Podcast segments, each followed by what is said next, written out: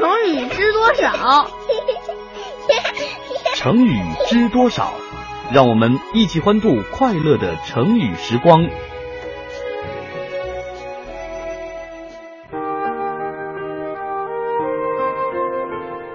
各位好，欢迎来到孔子学堂。成语知多少？闲话少说，继续我们的成语故事。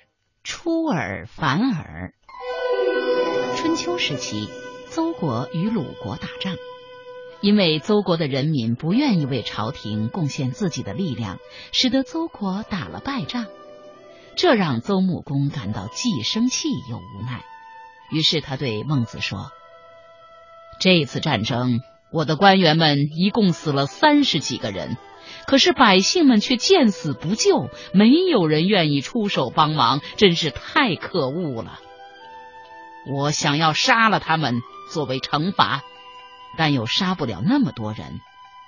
可是不杀他们，却难解我心头的恶气。你说说，我该怎么办才好呢？孟子回答说。邹国的人民之所以如此狠心，那是因为之前他们遭遇饥荒的时候，官员们不但没有向朝廷报告和救助他们，反而隐瞒灾情，任由灾民们在山里挖掘野菜，到处讨饭，甚至饿死在街头。如今轮到朝廷遇到困难，他们当然会以相同的态度对待朝廷。曾子曾经说过一句话，叫“出尔反尔”，意思是说，你怎样对待别人，别人也会怎样对待你。朝廷平时不管百姓的死活，当百姓好不容易得到机会的时候，当然会趁机报复回去。如果君王能够爱护百姓，百姓自然也会爱护君王，并且愿意为他效力，甚至牺牲自己的生命也在所不惜。只要您从今以后多多照顾人民，将来人民一定会有相应的报答的。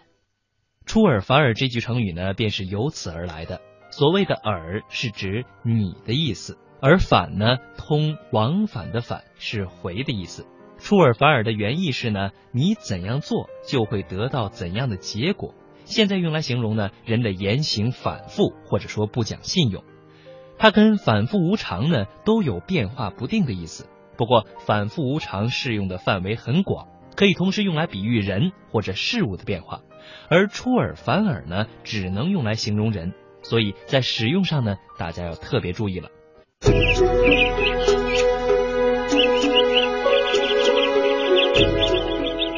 眠不觉晓，处处闻啼鸟，夜来风雨声。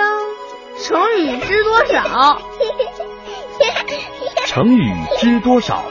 让我们一起欢度快乐的成语时光。不学无术。汉武帝在位的时候，大将军霍光是朝廷举足轻重的大臣，深得武帝的信任。武帝临死之前，把幼子刘弗陵，也就是汉昭帝。托付给霍光辅佐。昭帝去世以后，霍光立刘询做皇帝，霍光也因此掌握朝政大权四十多年，为西汉王朝立下了不小的功勋。刘询继承皇位以后，立许妃做皇后。霍光的妻子霍显是一个贪图富贵的女人，她想把自己的小女儿成君嫁给刘询做皇后。于是，就趁许娘娘有病的时候，买通女太医下毒害死了许后。没想到毒计败露，女太医被送进了监狱。而这件事情，霍光事先是一点儿也不知道。等事情出来了，霍显才告诉他。霍光非常惊慌失措，指责妻子不该做这种事情。虽然他想去告发，但又不忍心妻子被治罪。前思后想，还是把这件伤天害理的事情隐瞒了下来。霍光死后，有人向宣帝告发了此案，宣帝派人去调查处理。霍光的妻子听说了之后，就跟家人亲信们商量对策。最后，这个霍氏决定召集族人策划谋反，没想到还没有做成，就走漏了风声。宣帝派兵将霍家包围，最后满门抄斩。东汉的史学家班固在《汉书·霍光传》当中评论过霍光的功过，说他呢不学无术，暗于大礼，意思是霍光不读书，没学识，因而呢不明关乎大局的道理。而成语“不学无术”当中的“学”是指学识、学问，“术”是技术、智术、技能。这个成语的原意呢，是指没有学问，因而没有办法。现在用来指既没有学问，更没有本领。春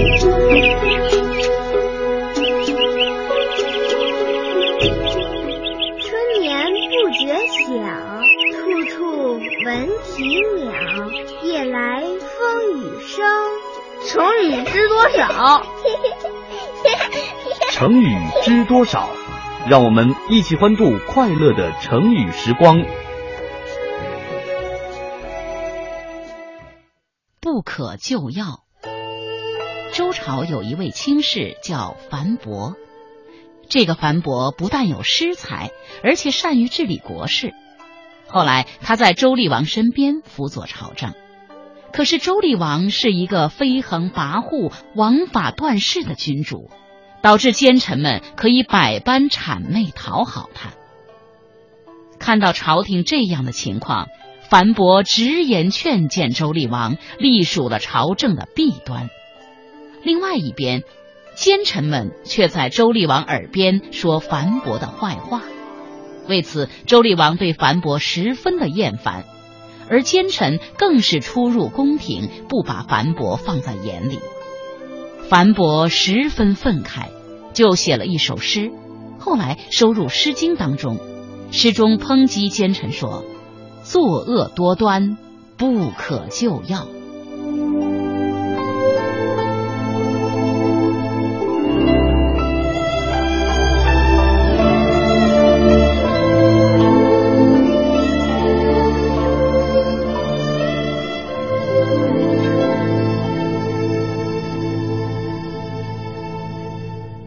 不可救药这个成语呢很简单，从字面就可以看到它的全部意思。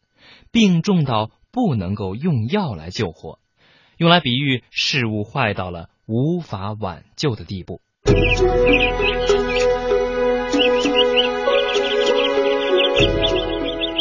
眠不觉晓，处处闻啼鸟。夜来风雨声。成语知多少？成语知多少？让我们一起欢度快乐的成语时光。程咬金啊，他可是中国历史上赫赫有名的一个人物。在隋朝末年呢，他曾经是农民起义军的领袖，后来投奔了瓦岗寨，最终归顺了唐朝，而且在平定突厥的战争当中呢，立下了赫赫战功。此人为人憨厚耿直，他呀使一对板斧作为武器。他武艺不太好，不过呢运气却非常好。在打仗的时候啊，程咬金遇到不强的对手，这三板斧已经奏功；而遇到强的对手呢，他耍完了三十六道板斧，仍然无法取胜的话，拍马就走。而且他经常会埋伏起来，在半路杀出，所以说有半路杀出个程咬金的说法。现在呢，也有很多，比如说程咬金三板斧、三十六道板斧、半路杀出个程咬金等等的谚语呢，都是出自于这个历史人物。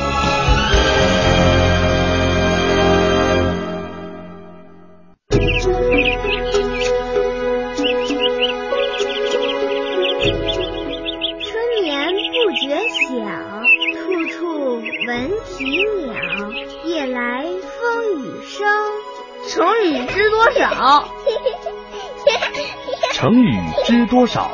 让我们一起欢度快乐的成语时光。借光。从前，在一条江边住着不少人家。每到晚上，姑娘们就各自拿出蜡烛，凑在一起做针线活。其中有一位姑娘家里穷，买不起蜡烛。其余的姑娘们就嫌弃他，说他总喜欢占小便宜，拒绝他来。这位穷姑娘对大家说：“我虽然买不起蜡烛，但是我每天晚上都比别人先来，把屋子打扫干净，把坐席铺设整齐，让大家一来就能舒适的做活，对你们多少也有些方便。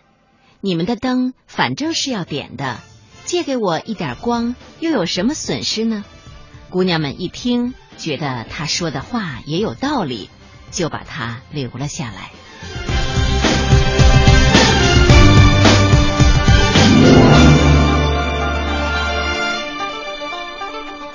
后来呢，人们就把凡是请求别人提供某种帮助，或者从别人那里分享某种荣誉呢，称作借光。油盐沾光是一个礼貌用语，是对人有所询问或者求人给方便的时候经常使用的谦词。借光这个词儿呢，来源有两个地方。其一呢，是在《西京杂记》卷二当中有这样的记载：汉朝的匡衡小时家贫，没有钱买蜡烛，就把墙壁穿了一个洞，借用隔壁的烛光来读书，叫做借光。另外，在《战国策·秦策》当中呢，有秦国将军甘茂曾对齐国使者苏代讲过的一个故事。月光色。女子香，泪断剑情多长，有多从容无思想，忘了你有。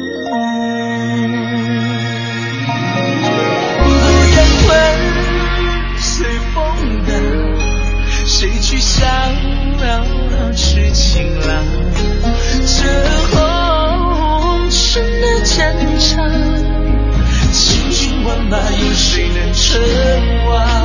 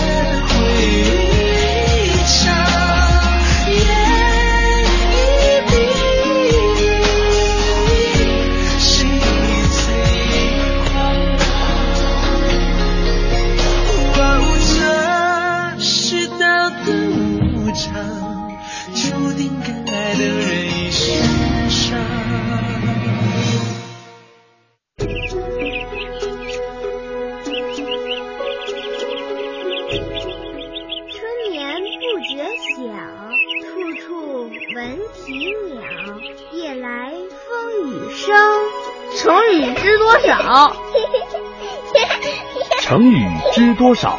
让我们一起欢度快乐的成语时光。不倒翁，清朝有个大官儿，他的党羽众多。有一次，一个自称是他们门生的人前来拜见，并且带来一个大漆盒。打开一看，这里面竟然是百十来个大小不同的不倒翁。这位门生说。我们家乡的泥土容易制作这个东西，技艺也是颇为精巧的。我专门送给大人解解闷儿。这位大官收下了，同时暗笑这个门生有点儿冒傻气。门生走了之后，家人们都来看这些玩意儿，发现每个不倒翁背后都贴着写有名字的字条，其中最大的一个贴着那位大官的名字。盒内还有一张纸条，上面写道：“头锐能钻，腹空能受，官带尊严，面和心构，状似一倒，实力不扑。”这句话把不倒翁的形象刻画的惟妙惟肖，而且刺之痛切。大官大怒，命令手下人细查。才发现自己根本没这样一个门生。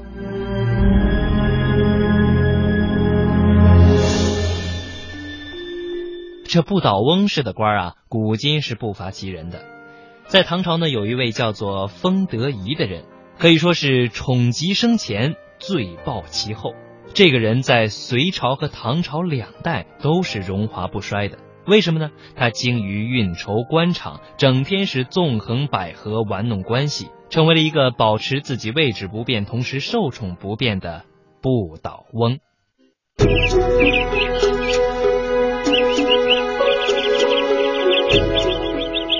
眠不觉晓，处处闻啼鸟，夜来风雨声。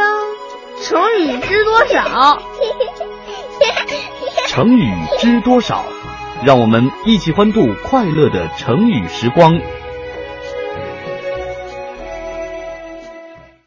露马脚。宋代以后，妇女逐渐形成缠小脚的陋俗。三寸金莲，脚缠得越小越美。明太祖朱元璋自幼家境贫寒，小时候还被送到庙里当过和尚。成年之后，他跟农民出身的马氏结为夫妻。那个时代的妇女都是要裹足的。而马氏从小就要下地干活，所以没有缠足，生就一双大脚。朱元璋当了皇帝之后，虽然也感到马氏的大脚有损自己的面子，但是出于感激马氏多年来为他出谋划策有功，仍然封她为明朝的第一位皇后。马氏当了皇后，身居皇宫，享受荣华富贵。但对自己的一双大脚也感到无可奈何。每当与客人相见，总是用衣服的下摆或裙子将脚严严实实的遮盖起来。有一次，马氏乘坐轿子到金陵街头游览，忽然一阵大风吹来，将轿帘掀起一角。马氏搁在踏板上的两只大脚就暴露在光天化日之下，他急忙把脚缩了回去，但是人们早已经看得一清二楚了。于是这件新鲜事儿就传开了，轰动了整个京城。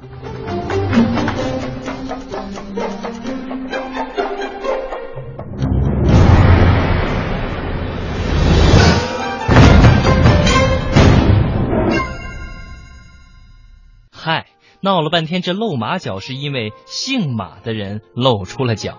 这个词语啊，一直流传到了今天。所以现在呢，对于不便公开的不光彩的事情的暴露，都可以称之为露马脚。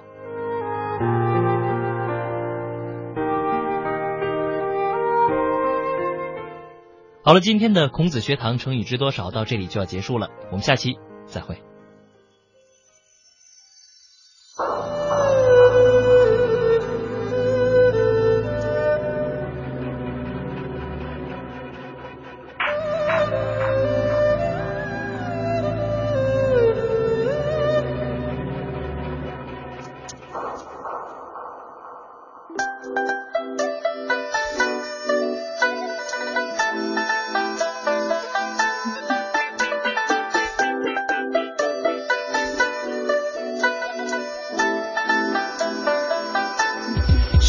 在葬花处处可怜？谁在西楼自恨绵绵？辜负了红颜，到你面前。讲中华文化精髓，到华夏文明内涵，分析历史与现实的源流传承，洞悉哲理背后的人生。中华风雅颂国学讲堂，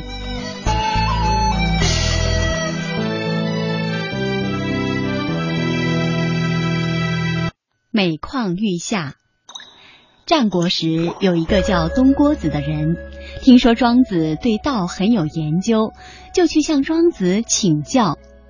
先生，您对道这么有研究，那么请问您，道它到底在什么地方呢？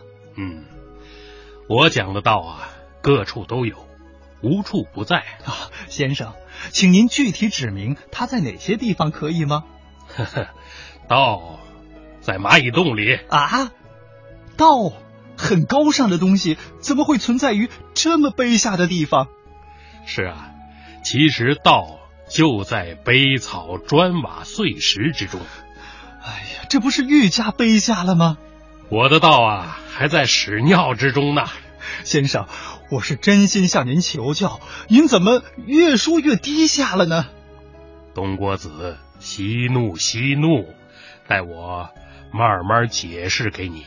要满足你的要求呢，把道的本质说明白，就得像集市上检查猪的肥瘦一样，越是猪的下部，越能看出猪的肥瘦，因为猪腿的下部是最难长膘的。如果腿部长满肉，其他部位当然就更肥了。所以呢，今天我告诉您，道所在的地方都是卑贱的地方，这些地方都有道，那么道。存在于其他的地方，也就不言自明了。哦，原来是这样。那多谢先生的指点，我才疏学浅，误会您的意思了。